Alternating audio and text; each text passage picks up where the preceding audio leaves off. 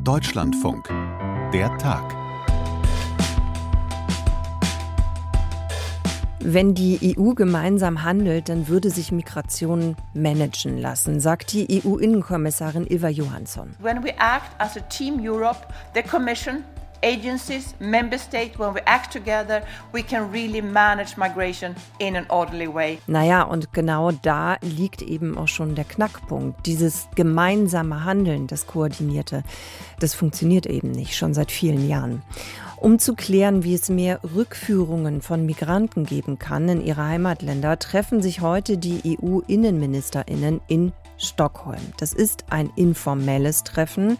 Allzu viel erwarten darf man davon also nicht. Trotzdem wollen wir uns noch mal angucken, was dort geplant ist, über was gesprochen wird und inwiefern dass die Asylreform die geplante in der EU weiterbringt. Eins unserer Themen im Podcast heute am 26. Januar.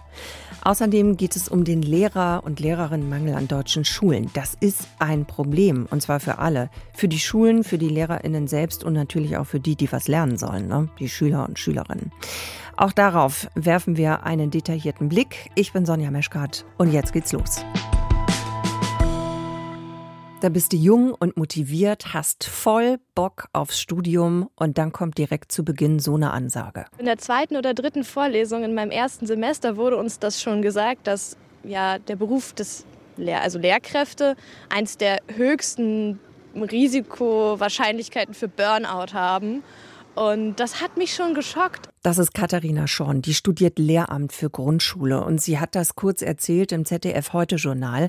Und das, was sie da berichtet, das zeigt schon mal einen Punkt auf, der mit reinspielt in das, was Schulen und eben auch die Studierenden für Lehramt da gerade erleben.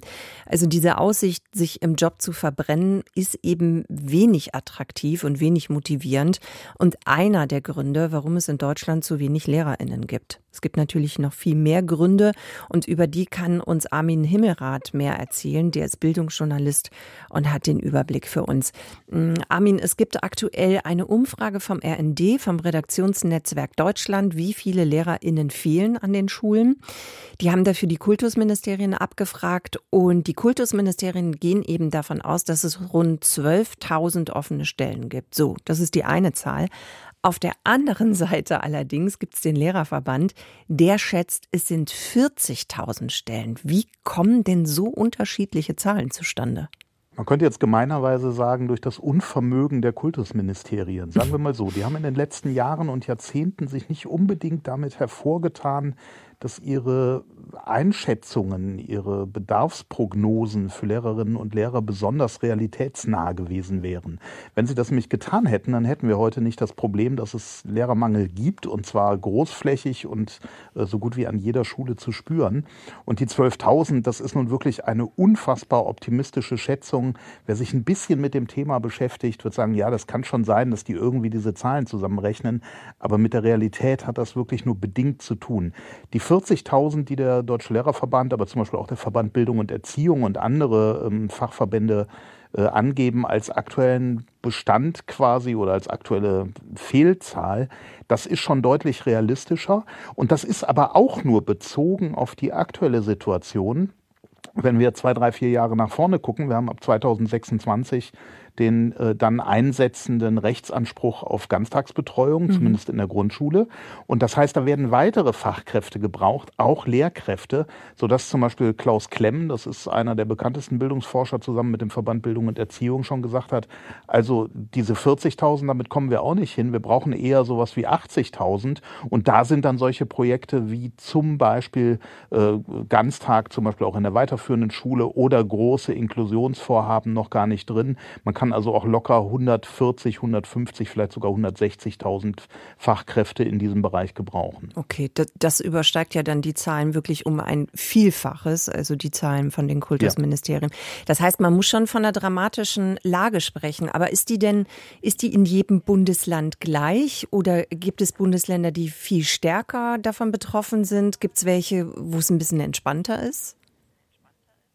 Also es ist flächendeckend so, dass die Bundesländer zu wenig Lehrkräfte ausbilden. Die haben alle nicht genug Ausbildungsplätze, äh, wenn man darauf guckt, sozusagen, oder Studienplätze, wenn man darauf guckt, was müsste denn jährlich ersetzt werden. Selbst äh, Städte wie Berlin, in denen es sehr viele Hochschulen gibt und Universitäten, sehr viele Lehramtsstudiengänge, selbst die schaffen es nicht, ausreichend Leute auszubilden. Und die wandern dann ja auch noch ab häufig nach dem Studium. Die bleiben ja nicht zwangsläufig da, wo sie studiert haben. Und ähm, von daher kann man natürlich sagen, also immer da, wo es viele Schulen gibt, äh, Flächenländer, sowas wie Nordrhein-Westfalen, wie Baden-Württemberg, aber auch wie Bayern, die spüren diese Probleme natürlich schon. Ähm, wir haben aber natürlich auch ganz andere Probleme dann in äh, Flächenstaaten, in denen nicht so viele Menschen wohnen, Mecklenburg-Vorpommern zum Beispiel oder auch Brandenburg. Ähm, da gibt's viel Interesse in größere Städte zu gehen oder möglicherweise ein ausreichendes Interesse von jüngeren Lehrerinnen und Lehrern. Aber auf dem Land, äh, wenn man so in die Provinz geht, ganz weit nach draußen, da wird schon schwierig. Und einzelne Länder, wie zum Beispiel Thüringen, äh, denken eben auch darüber nach, ob man da nicht möglicherweise mit Gehaltszulagen arbeiten muss oder Selbstverpflichtungen, ähm, versuchen da Werbekampagnen anzuschieben, um eben das Arbeiten in einer kleineren Schule irgendwo auf dem Land auch attraktiv zu machen. Also alle Bundesländer haben Probleme. Das ist ja insofern auch einfach ein Dilemma, als dass ja klar ist, dass so ungefähr ein Drittel der Schüler wirklich deutliche Lernrückstände hat, laut deutschem Schulbarometer. Das gab es letzte Woche, das ist da veröffentlicht worden. Das heißt, dieser Bedarf, überhaupt Lehrer zu haben und natürlich auch gute Lehrerinnen und Lehrer zu haben, der, der wird ja eigentlich immer größer. Ja, der wird immer größer und ähm, das zeigt sich natürlich auch wieder als Folge unter anderem der Corona-Pandemie, wo es viele abgehängte Schüler gab, wo die Bildungsungerechtigkeit besonders ausgeprägt war. Da hat sich das eben noch mal Tacken mehr niedergeschlagen und da ist der Bedarf an guten Lehrkräften jetzt noch größer. Nur das Problem ist eben, dass der Arbeitsmarkt einfach komplett leergefegt ist. Also es gibt nie, wirklich keine nennenswerten Zahlen von Leuten, die auf dem Arbeitsmarkt wären und nach einer Lehrerin oder Lehrerstelle suchen. Wenn wenn wir auf die berufsbildenden Schulen gucken, das sind, ist eine Schulform, die ist im Grunde, ja, man muss fast sagen, seit Jahrzehnten unterversorgt, was das Personal angeht. Und ähm, da ist es jetzt natürlich besonders dramatisch. Also wirklich die Reihe durch äh, wird gesucht und es wird heftig gesucht und man sieht das ja auch so ein bisschen an den Aktivitäten der Länder. Die wissen sich eigentlich nicht mehr so richtig zu helfen, wenn sich Herr Söder hinstellt und sagt, ich brauche hier 8000 Leute für unsere Schulen, davon 6000 Lehrkräfte der Rest Sozialarbeit und äh, Schulpsychologie. Nur er wird die in Bayern nicht finden und er wird die auch in anderen Bundesländern nicht finden. Und wenn er dann sagt, wir werben die aber ab aus anderen Bundesländern, machen jetzt da so Übersiedlungsangebote mhm. an Lehrkräfte, die nach Bayern kommen wollen, das ist wirklich eine Kampfansage, das ist eine Kriegserklärung innerhalb der Bundesländer. Und ähm, ja, damit äh, wird dieser Markt sozusagen noch viel dramatischer. Ja, ich habe mich gerade gefragt, wo will man denn jemanden abwerben, wenn der gar nicht da ist zum Abwerben? Also ist halt schwierig insgesamt dann, ne? Ja, es betrifft halt vor allem die Bundesländer, die unmittelbar an Bayern angrenzen, also in den, sag ich mal, Randgebieten von Baden-Württemberg Richtung Bayern. Da könnte das natürlich schon attraktiv sein, wenn da äh, plötzlich Bayern lockt und sagt, bei uns gibt's noch ein bisschen mehr Geld und bei uns gibt's noch eine Übersiedlungszulage oder eine Startzulage und dann äh, garantieren wir dir vielleicht auch noch ein paar kleinere Klassen oder arbeiten mit, äh, mit, mit verminderter äh, Stundenzahl pro Woche oder so. Also da gibt's natürlich schon Instrumente, wie man das attraktiv machen kann. Armin, ich nehme mal an, es ist wieder auch so ein Zusammenspiel aus mehreren Sachen. Ne? Also warum es jetzt diesen krassen Lehrerinnen und Lehrermangel gibt. Also wer hat denn da jetzt am meisten gepennt oder wo gibt es die größten Rückstände? Sind es jetzt die Länder, weil die ja eigentlich den Nachschub brauchen, aber an Universitäten zum Beispiel gibt es für Lehramtsstudien ja teilweise auch noch ein NC. Gibt es einfach zu viele SchülerInnen? Also das hat ja eben auch was mit äh, Zuwanderung zu tun, Krieg in der Ukraine. Die wollen ja die Kinder dann auch oder oder kommen eben auch alle in die Schule? Oder was ist es? Was sagst du? Die Hauptursache, würde ich sagen, ist schon, dass die Länder geschlafen haben in der Vergangenheit. Die haben einfach keine ordentlichen Prognosen darüber abgegeben, wie viele Lehrkräfte sie brauchen. Und auch ohne diese Zuwanderung hätten wir nicht genug Lehrkräfte. Das geht wirklich auf die Kappe der Kultusministerien, die da gepennt haben, über Jahrzehnte gepennt haben. Es hat aber auch damit zu tun, und das ist ein weiterer wichtiger Grund, dass es so eine, so eine geteilte Verantwortung gibt. Ähm, für die äh, Planung sind die Kultusministerien zuständig. Aber das ist eben in den allermeisten Bundesländern, ich glaube mit Ausnahme von Schleswig-Holstein, ein anderes Ministerium als das, was für die Hochschulen zuständig ist, da wo die Lehrerausbildung stattfindet. Und äh, wenn das Wissenschaftsministerium eines Landes jetzt nicht hergeht und ausreichend Studienplätze zur Verfügung stellt, dann kann sich das Kultus- und Schulministerium auf die Hinterbeine stellen, die kriegen dann trotzdem keine Lehramtsabsolventinnen und Absolventen. Also das sind so Punkte, die noch dazukommen. Und da kommt dann ein dritter Player mit ins Spiel. Da ist es dann weder das Schul- noch das äh, Wissenschaftsministerium, sondern das sind dann in der Regel die Kommunen, denn die sind Schulträger und sind für den Bau der Schulen, für das Gebäude und die technische Ausstattung zuständig. Also viele Akteurinnen und Akteure. Und das Ganze wirkt natürlich, wenn man dann drauf guckt und hat so ein Riesenproblem wie den Lehrkräftemangel im Moment, dann wirkt das schnell wie ein System organisierter Unverantwortlichkeit. Verantwortlichkeit. Also immer ist an irgendeinem kleinen Teil jemand anders schuld und so kommt man eben nicht zu einer gemeinsamen Strategie, um aus diesem Dilemma rauszukommen. Und über die Jahre stellt sich dann bei Lehrerinnen und Lehrern so das Gefühl ein, ich muss eigentlich immer mehr machen, ich habe eigentlich immer weniger Zeit vielleicht auch für den Unterricht, für Unterricht vorbereiten und dann sind wir wieder ganz am Anfang, die junge Lehramtsstudentin, die wir da gehört haben, die sagt so, das Erste, was ich in meinem Studium höre, ist so, hu, musst du aber aufpassen mit Burnout.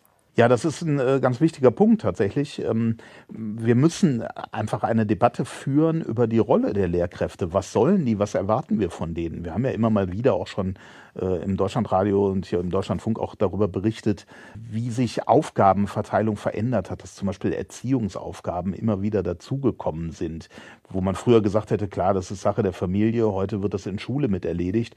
Ähm, wir haben natürlich auch solche Dinge wie allgemeine Gesundheitsprävention oder Ernährungskompetenz. Auch das ist etwas, wo man sagt, ja, das äh, spielt in Schule mittlerweile eine Rolle. Umgang mit digitalem Leben, digitalem Arbeiten, alles das zusätzliche Aufgaben.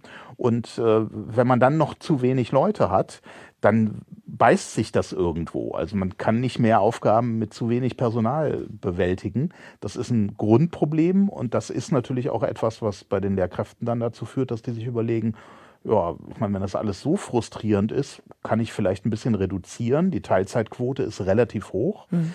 Kann ich reduzieren, also weniger Stunden pro Woche machen oder ich gehe ganz raus aus diesem Beruf. Auch das wäre denkbar und auch das sehen wir ja vereinzelt. Ja, genau, das passiert. Also da ja. ist tatsächlich mhm. noch Musik drin. Mhm. Morgen will die Ständige Wissenschaftliche Kommission der Kultusministerkonferenz so ein Strategiepapier vorlegen, um eben genau diesen Mangel an LehrerInnen äh, ja zu bekämpfen. Was sind denn da eigentlich die Erwartungen? Also wir werden da vermutlich einen Katalog von äh, Maßnahmen sehen, ganz unterschiedlicher Art, also zusätzliche Studienplätze, Gewinnung von Quereinsteigerinnen und Quereinsteigern, mhm. ja, Attraktivitätssteigerung des Berufs allgemeine. Aber das ist letztlich natürlich dann nur ein Katalog von Dingen, die wir jetzt auch schon erleben und äh, die die Lehrer, Lehrerinnen und Lehrer ja im Einzelfall vielleicht freuen, aber wo die Länder immer noch weit davon entfernt sind, eine gemeinsame Strategie zu entwickeln. Wir haben das gerade vor ein paar Tagen nochmal erlebt. Da hat Brandenburg sich hingestellt und hat verkündet, sie werden jetzt neue Leute in die Schulen bringen, bereits mit einem Bachelorabschluss, also nicht wie beim Lehramt früher Staatsexamen oder äh, heute eben ein, ein Master äh, of Education, sondern mit einem Bachelorabschluss und werden die trotzdem verbeamten, also es sind verbeamtete Schulkräfte. Die heißen dann nicht Lehrer, sondern Schulamtmann oder Schulamtsrätin, arbeiten aber de facto wahrscheinlich als Lehrkräfte und ähm, da verdrehen natürlich ganz viele in anderen Bundesländern die Augen und sagen, um Gottes Willen, das ist eine, äh, sind Abstriche an der Qualifikation, die wir da in Kauf nehmen. Das können wir doch nicht machen. Aber in Brandenburg ist oftmals die Verzweiflung so groß über die Lücken in den äh, Lehrerzimmern, dass sie sagen, wir müssen diesen Weg gehen. Andere Bundesländer gehen her und überlegen, ob sie nicht so auf eine Vier-Tage-Woche ausweichen in der Schule. Da gibt es Pilotprojekte, in denen das erprobt wird. Der fünfte Tag ist dann sozusagen Fernunterricht oder mit einer Aufgabe, die die Schülerinnen und Schüler mitnehmen. Ich glaube, wir werden keinen großen Wurf sehen. Mir fehlt die Fantasie, wie der aussehen könnte, dass man schnell, kurzfristig, wirklich massiv diese Lücken schließen kann. Das ist ein Langzeitprojekt. So fatal das ist, wirklich nur sagen, die Kinder, die jetzt in der Schule sind oder in der nächsten Zeit in die Schule kommen, die haben, ich sage es jetzt ganz drastisch, die Arschkarte gezogen. Armin, dann äh, lassen wir das mal so stehen, auch mit diesen drastischen Worten. Ähm, ich sage danke fürs Gespräch und für deine Zeit. Sehr gerne. In der Asyl- und Migrationspolitik, da kommen der EU-Rat, die EU-Kommission und auch das EU-Parlament nicht weiter. Seit Jahren bewegt sich da so gut wie gar nichts. Die Asylsysteme sind in vielen EU-Staaten überlastet. Das ist ja mittlerweile bekannt. Siehe Italien, Griechenland, Spanien oder Zypern. Die sogenannte Rückführungsquote, die funktioniert nicht so wie gedacht. Mal eine Zahl zur Orientierung.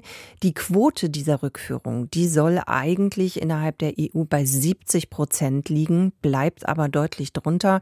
Wenn wir mal die Jahre 2019 uns angucken, da hat die Quote ausreisepflichtiger Menschen, die die EU dann auch tatsächlich verlassen haben, bei 29 Prozent gelegen und 2021 waren es 22 Prozent. Es wird davon ausgegangen, dass das wahrscheinlich auch was mit der Pandemie zu tun hatte.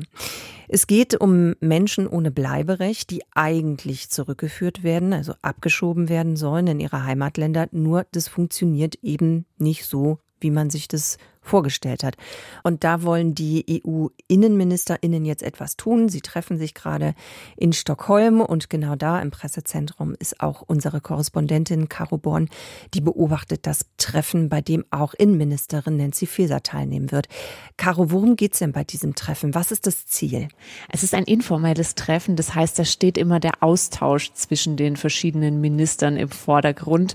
Also man hat jetzt nicht den Druck, dass irgendwas beschlossen werden muss, sondern die Ratspräsidentschaft lädt zu sich nach Hause ein. Ähm, das ist diesmal Schweden und sucht sich dann auch selber ein Thema aus, das sie vertiefen möchte. In dem Fall ähm, hat man den Schwerpunkt auf die Abschiebung von abgelehnten Asylbewerbern gelegt, was aber, denke ich, nichts daran ändert, dass auch am Rande über die ganz große Asylreform der EU geredet werden soll, weil es da ja jetzt auch schon mehrere Anläufe gegeben hat und es im Moment akut ist, dass man das Ganze noch vor Ende der Legislatur abschließen will, also bevor das neue EU-Parlament gewählt wird. Was genau sieht denn jetzt diese Asylreform vor? Kann man das schon ein bisschen näher eingrenzen oder kannst du das näher eingrenzen?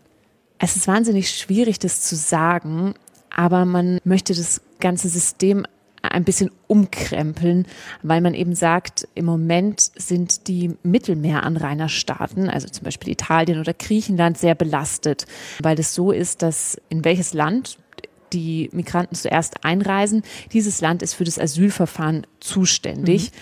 Und davon möchte man eigentlich wegkommen, indem man diese Verfahren verkürzt und gleichzeitig aber auch die Außenstaaten, also wo besonders viele Menschen ankommen, nochmal auf eine Weise entlastet. Das besteht aber aus wahnsinnig vielen Gesetzestexten, die auch untereinander nochmal sehr verwoben sind. Deswegen ist es ja gar nicht so wahrscheinlich, dass da eine Einigung zustande kommt. Äh, lass uns doch trotzdem noch mal gucken, weil äh, die zuständige EU-Kommissarin Ilva Johansson, die hat sich ja auch im Vorfeld schon dazu geäußert. Die hat unter anderem gesagt, dass die Asylsysteme eben enorm unter Druck stehen innerhalb der EU. Was heißt das eigentlich genau? Gibt es da ein paar Zahlen, die das vielleicht ein bisschen besser verdeutlichen? Also Frontex hat Zahlen vorgelegt für das vergangene Jahr 2022, dass da 330.000 Menschen irregulär in die EU eingereist sind. Ich glaube, den Begriff muss man kurz erklären. Also 330.000 Menschen haben die EU-Außengrenze übertreten, ohne einen Aufenthaltstitel für die EU zu haben.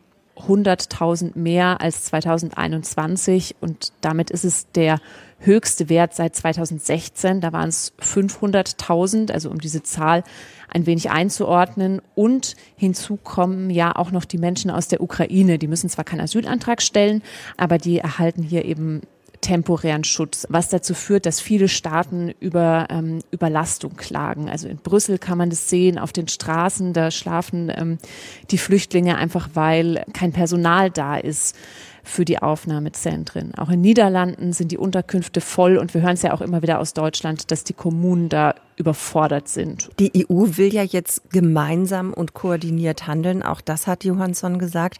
Was soll das eigentlich genau heißen? Also gerade wenn man eben an die Länder denkt, die du ja auch schon gerade erwähnt hast, also Italien zum Beispiel oder Griechenland, wo eben sehr viele Migranten ankommen und dann Länder sieht wie Polen oder Ungarn, die sich ja am liebsten komplett abschotten würden. Also wie soll das mit einer gemeinsamen Koordination laufen?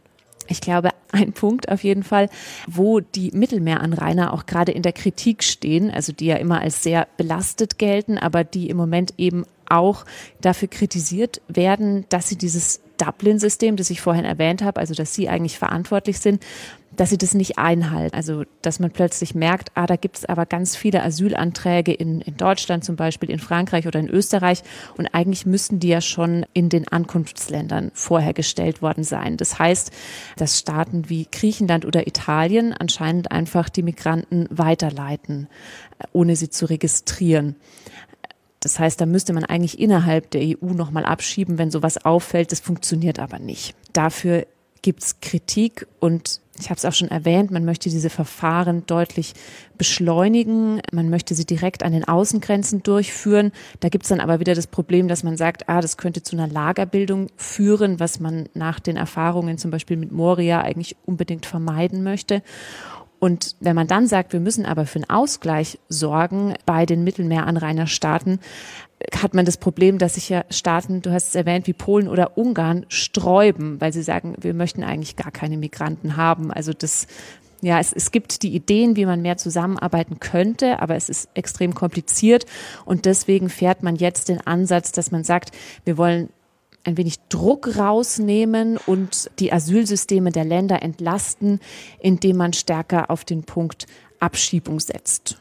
Was ist denn überhaupt der Grund dafür? Also diese Abschiebequote, die gibt es ja, die ist ja eigentlich auch festgelegt worden. Die soll ja eigentlich bei 70 Prozent liegen. Aber diese Selbstgesetzequote, die wird ja gar nicht erreicht. Was sind denn eigentlich die Gründe dafür? Auch damit muss sich ja die EU beschäftigen. Also die zuständige Innenkommissarin hat es schon angesprochen, dass ungefähr ein Fünftel von denen, die eigentlich ausreisepflichtig wären, wird tatsächlich abgeschoben. Das liegt zum einen ähm, an der Lage vor Ort in den Herkunftsländern, also dass man in gewisse Staaten deswegen nicht abschiebt. Zum Beispiel schiebt die Bundesrepublik gerade nicht in den Iran ab. Da haben sich die Länder darauf geeinigt. Die Bundesländer sind ja in Deutschland ähm, für Abschiebungen, für die Durchführung zuständig. Aus Deutschland wird gerade auch nicht nach Afghanistan abgeschoben. Ein anderer Grund ist, dass solche Abschiebungen ja ähm, extrem schwierig sind zu organisieren. Sie passieren ja häufig nicht freiwillig und daneben läuft es auch oft schlecht mit den Staaten, in die abgeschoben werden soll. Ähm, und über die Gründe kann ich jetzt eher spekulieren. Also oft fehlen einfach Papiere ähm, und dann sind die Staaten nicht besonders kooperativ, die auszustellen. Also das ja sind die unterschiedlichsten Gründe, warum es nicht erreicht mhm. wird. Heißt aber dann auch, der, der Fokus wird sich verlagern auf die Drittstaaten oder wie soll das funktionieren? Also will man die mehr einbinden? Will man da vielleicht auch mehr Druck, diplomatischen Druck, wie auch immer aufbauen? Ja, die Idee ist, dass man den Spieß jetzt so ein bisschen umdreht, also dass nicht die mehr nach einer Gegenleistung rufen, sondern dass man sonst Gegenmaßnahmen ergreifen könnte, wenn sie nicht kooperieren. Da hat die EU einen Mechanismus, mit dem sie Visa, also ihre Visapolitik verschärfen kann, dass dann zum Beispiel Visa etwas länger brauchen, dass sie bearbeitet werden oder dass für bestimmte Personengruppen höhere Gebühren anfallen. Da hat die EU-Kommission tatsächlich auch schon mal einen Vorschlag gemacht. Ähm, der hat Irak, Bangladesch, Senegal und Gambia betroffen. Aber die Länder haben dann nur beschlossen, dass man das für Gambia umsetzt. Und weitere Möglichkeiten, das fällt aber jetzt nicht direkt in den Bereich der Innenminister, ist, dass man zum Beispiel bei der Entwicklungshilfe ansetzt oder ähm, die Handelsbeziehungen einschränken könnte, um da mehr Druck auszuüben. Die Ampelkoalition hat sich ja auch für eine Rückführungsoffensive ausgesprochen im äh, Koalitionsvertrag, also SPD, Grüne und FDP. Jetzt ist Nancy Faeser, die deutsche Innenministerin, auch die ist bei diesem Treffen dabei. Mit welcher Haltung wird sie denn dort auftreten? Also Frau Faeser hat heute gesagt, Abschiebungen ja, aber man muss gleichzeitig etwas gegen die gefährlichen Fluchtrouten, zum Beispiel über das Mittelmeer, tun. Sie war bei diesen möglichen Visa-Verschärfungen oder nur bei der Drohung damit, hat sie gesagt, sie ist zögerlich. Ähm, sie erhofft sich mehr von Migrationsabkommen, also die quasi beides, was sie möchte, in den Blick nehmen sollen. Das ist etwas mehr als ein reines Rückführungsabkommen. Da hat Deutschland zum Beispiel schon eines mit Indien geschlossen, ähm, das einerseits legale Wege für die Einwanderung bieten soll, also dass qualifizierte Inder in Deutschland studieren oder arbeiten können. Und im Gegenzug hat man sich dann auf die Rücknahme von ausreisepflichtigen indischen Staatsangehörigkeiten geeinigt. Wie ordnest du das denn jetzt eigentlich ein, Caro? Du hast ja gerade schon mal gesagt, ganz am Anfang, das ist eigentlich ein informelles Treffen und ob da jetzt am Ende wirklich so viel bei rumkommt, weiß man noch nicht. Es geht also jetzt bei so einer Art von Treffen eher nochmal darum, die Positionen abzustecken und miteinander abzugleichen, um dann überhaupt ausbaldowern zu können, was so der Minimalkonsens wäre? Genau, da müssen sich dann auch die verschiedenen EU-Mitgliedstaaten auch nochmal mit dem Parlament ganz am Ende einigen, was man jetzt macht. Und ich glaube, da sind so viele verschiedene Positionen und die sich wirklich teilweise auch diametral gegenüberstehen, dass es da ganz schön viel zu klären gibt und dass ich mir selber auch nicht sicher bin, ob man da auf einen gemeinsamen Nenner kommt und dass es am Ende dann vielleicht eher so kleine Verbesserungen am System sind oder solche Lösungen wie, dann setzen wir jetzt aber eben mehr auf die Abschiebung. Caro, dann danke ich dir fürs Berichten und fürs Erklären. Gerne. Das war die Ausgabe von der Tag heute am 26. Januar. Mit mir zusammen in der Redaktion war Maria Grunwald. Wir freuen uns, wenn Sie uns morgen wieder zuhören. Ich bin auch am Start. Danke und bis dahin, mein Name ist Sonja Meschkat. Tschüss.